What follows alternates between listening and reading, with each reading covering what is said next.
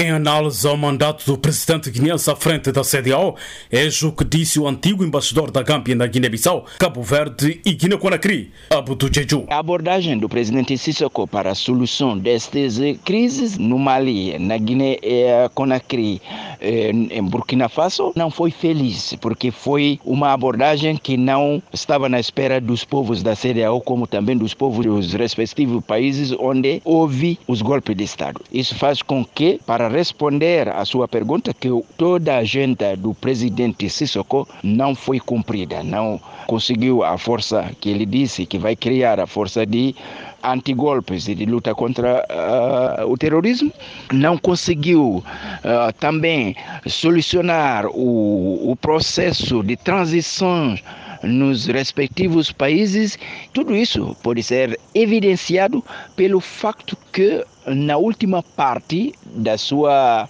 liderança da CDAO, o presidente Sissoko se tornou muito silencioso. Acho que estava consciente que, na verdade, um, ele falhou. O embaixador gambiano Abdu Jeju reconhece, contudo, que o nome do país soou a nível internacional. O nome do país foi muito falado um, na arena nacional e internacional. Isso são ganhos, mas são ganhos subjetivos que não se pode quantificar.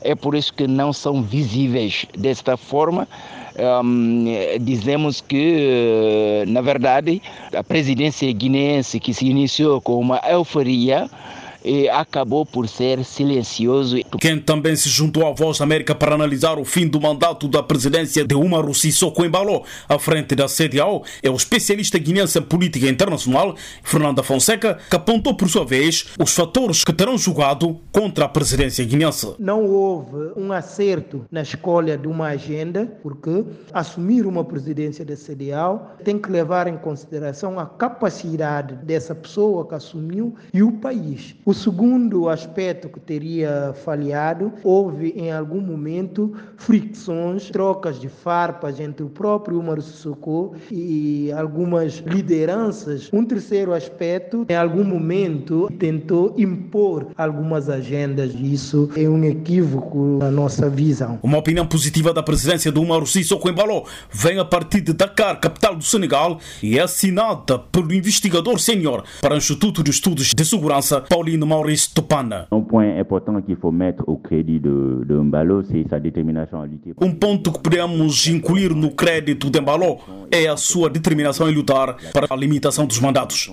Ele foi claro em exprimir a sua posição, que é um ponto positivo que deve ser sublinhado. Palavras de Paulino Maurício Tupana, da Sinacasma, para a Voz da América.